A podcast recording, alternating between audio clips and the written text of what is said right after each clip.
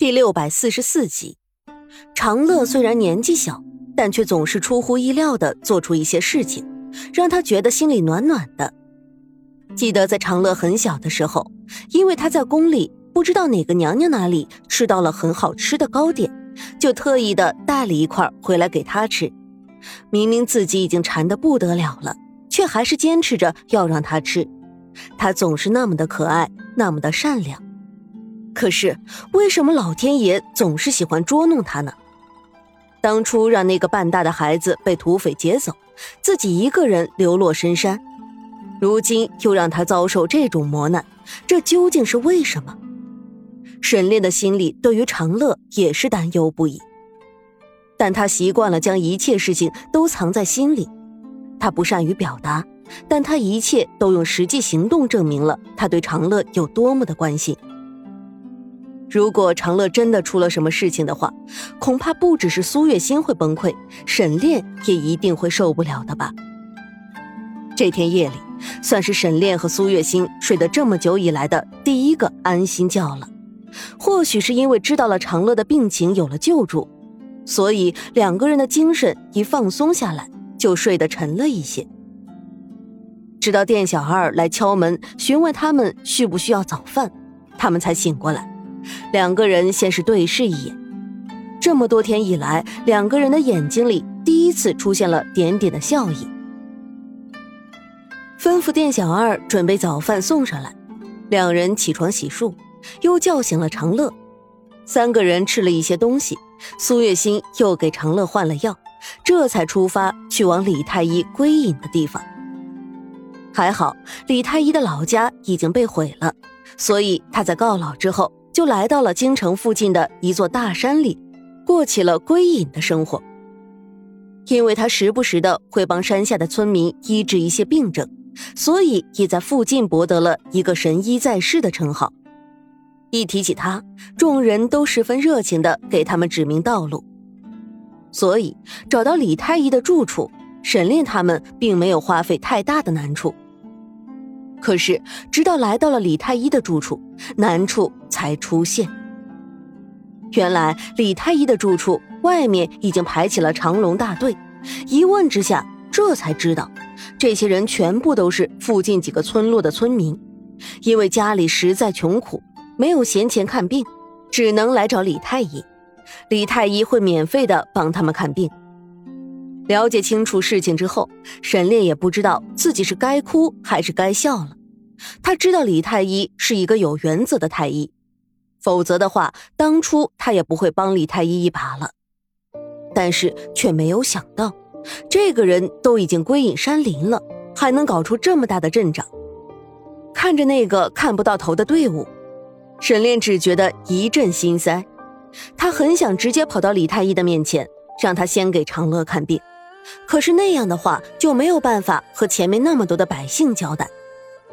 有一句话说的很对：“水可载舟，亦能覆舟。”百姓给了李太医那么高的评价，也就可以因为一件小事毁了他的评价。沈炼不敢冒险，还是乖乖的排起了队伍。他们一直排到了快晚上，等到天色一暗下来，众人纷纷叹气离开。打听之后。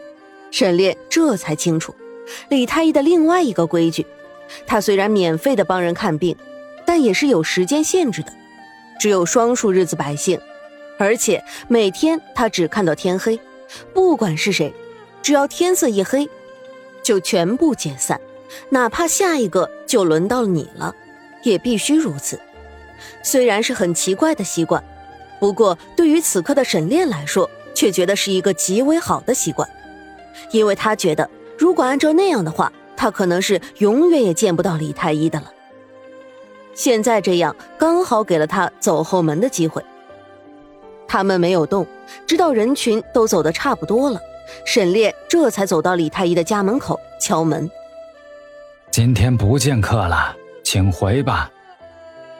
门内传来一个声音：“李太医，我是沈烈，我有件事情想麻烦你。”沈炼自报家门道：“沈炼，庆王殿下是庆王殿下吗？”李太医的声音突然激动了起来：“是我，不过我现在已经不是什么庆王殿下了。沈炼回答说道。李太医马上过来开了门，看到沈炼的时候，明显的愣住了，接着就是狂喜，赶忙的迎接沈炼走了进去。沈炼一只手拉着苏月心，一只手抱着长乐，走进了李太医的家。因为在山上，李太医的家也并不豪华，两三间房子，全部都是竹子做的，看上去十分的轻便，而又充满了创造力。一个不大不小的院落里晒着一些草药，院子里飘着一股淡淡的药草香味。李太医将沈炼和苏月心迎接到院子中间的石凳上坐下，又给两人倒了茶，这才问道：“庆王殿下今日怎么会来找老朽的？”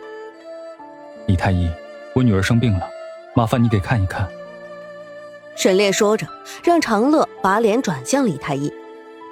李太医知道这位所谓的女儿是什么人，心里有些震惊。沈炼居然如此大胸襟，但还是低着头看了看沈炼怀里的女孩。女孩长得十分可爱，一双圆溜溜的大眼睛，像是葡萄一样。但是现在，他的那双眼睛里已经失去了色彩，剩下的满是痛苦。孩子的眼睛下面有一小片青黑的印记。应该是没有休息好导致的。李太医看了看长乐的面色，问道：“孩子，你是哪里不舒服啊？告诉爷爷，爷爷给你治病。”孩子，特别是如此乖巧可爱的孩子，所有的人都极有耐心的。我，我，我疼。长乐弱弱的声音传来：“疼。”哪里疼啊？李太医循循善诱的问道。哪都疼，还痒，痒的厉害。长乐说着，又想伸手去抓自己的胳膊，被沈炼及时的按住了手。长乐挣脱了一下，没有挣开，只能在沈炼的怀里蹭了蹭，直痒。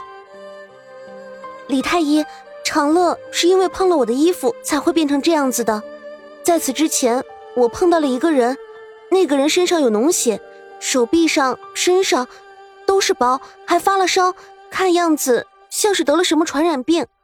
我不确定，但是后来我碰了他，长乐又碰了我的衣服，就变成这个样子了。你看有没有办法帮帮长乐？苏月心说道。听了苏月心的话，李太医的眉头显而易见的皱了起来，一副苦恼的样子。夫人，您的意思是小姐极有可能是得了传染病，是这个意思吗？李太医问道。是，但是我并不能确定就一定是传染病。苏月心说道。那夫人，你的衣服带来了吗？能不能让我看一看？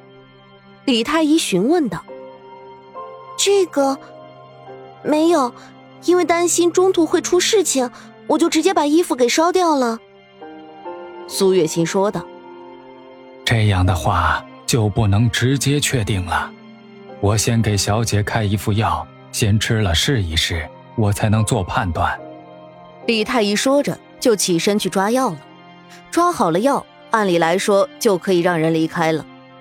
但是因为沈炼曾经帮过他，李太医对于沈炼那是极为的尊重。在知道了沈炼所经历的一切事情之后，二话不说就给他们收拾了一间房间出来，让人住下来了。不仅如此，为了专心的为长乐治病，他还让人带了消息出去。这段时间他有事情，不能替大家治病了。对于此，苏月心虽然有些不好意思，但也接受了。因为他们现在实在是没有办法了，能在一个安全的地方待着，为什么要冒着生命危险去住客栈呢？